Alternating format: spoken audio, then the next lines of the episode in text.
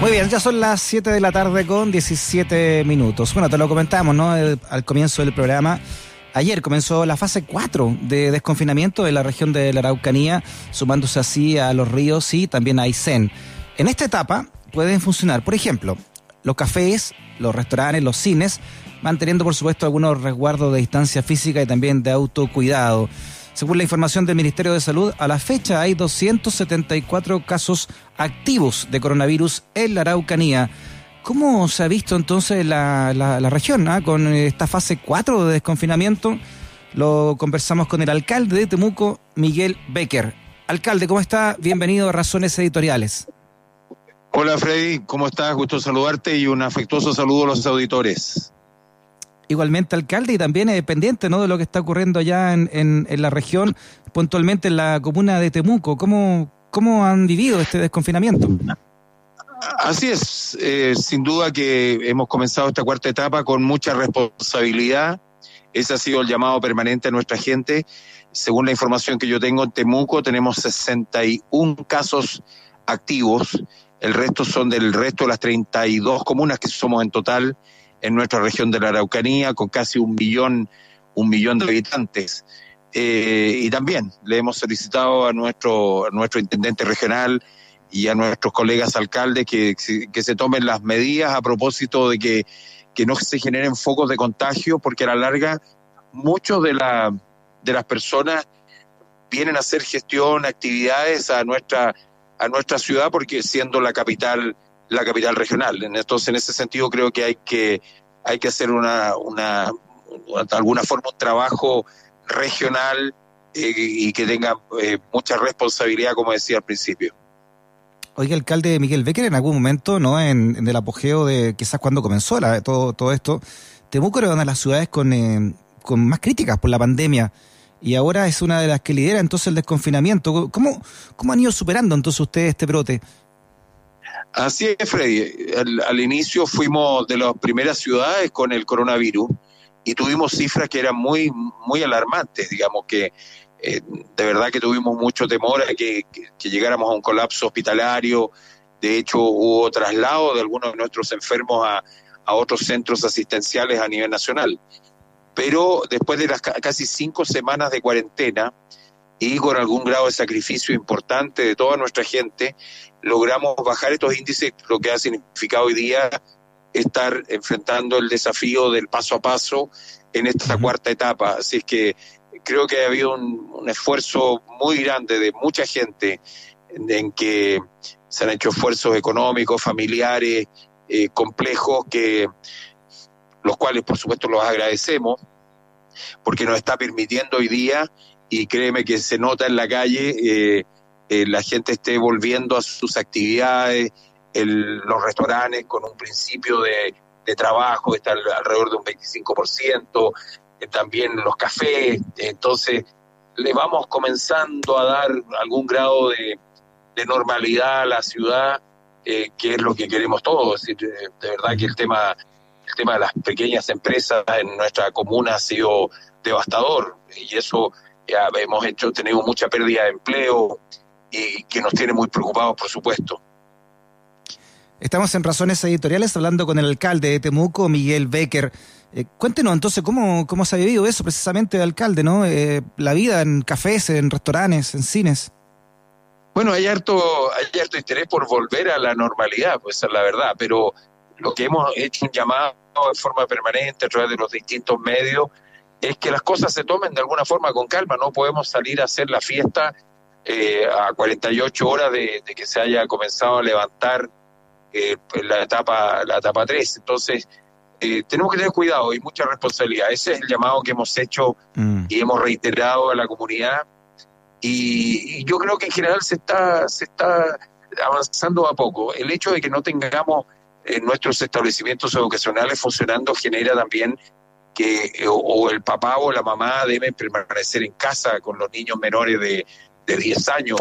Entonces, en ese sentido, creo que todavía falta para, para el desconfinamiento. Es decir, la verdad es que en la medida que no regresemos con nuestros jardines infantiles, con nuestros establecimientos educacionales, ya sea particulares subvencionados, pagados, y nuestros establecimientos municipalizados de educación, eh, el tema no va a ser no va, no va a ser normal. Y el retorno a clase, que es una pregunta que me han hecho eh, en varias ocasiones durante el día de hoy también, eh, la verdad es que yo no, no le quiero poner fecha. Hay algunos que han dicho que ya no vuelven a clase hasta marzo del año 2021, otros que quieren volver pronto.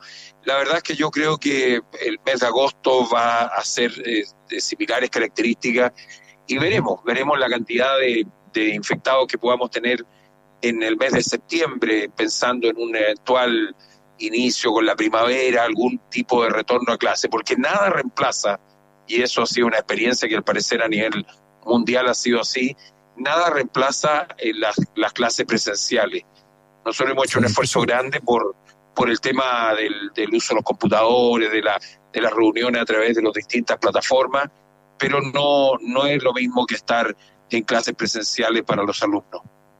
Claro, usted ahí pone un, entonces un bemol en, en, cuanto a otros alcaldes de, de Chile Vamos, eh, Germán, de, de, definitivamente no volver a clase. Hay muchos que dicen que dan entre comillas por perdido las clases presenciales, al menos por este año.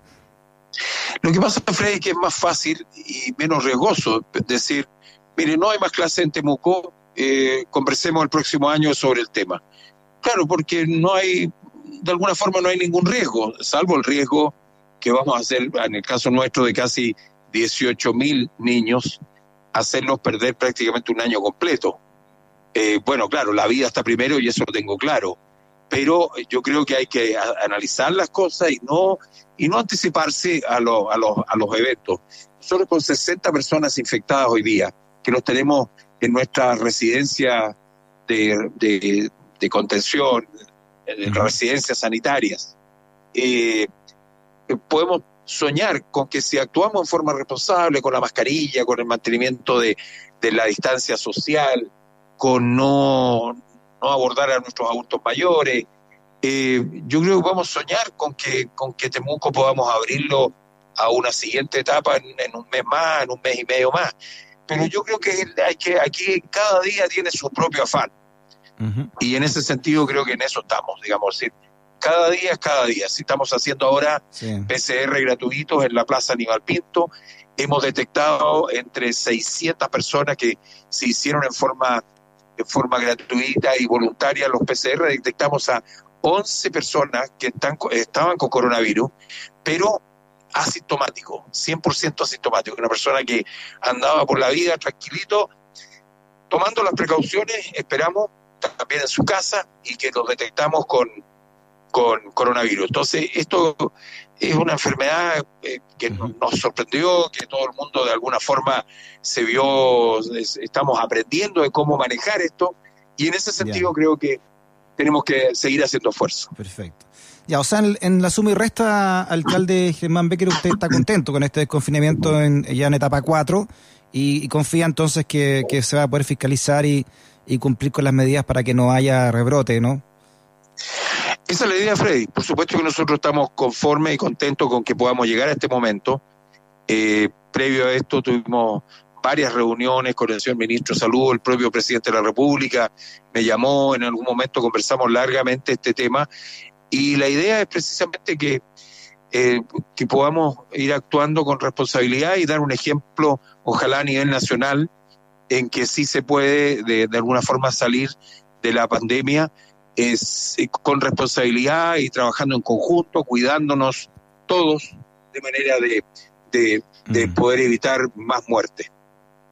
A propósito, hoy día le preguntaban al ministro por la necesidad de establecer un cordón sanitario ahí en la región de la Araucanía, ¿no? Por este, por este avance que ustedes han tenido de desconfinamiento. ¿Usted cree que es necesario realmente que se aplique esta medida?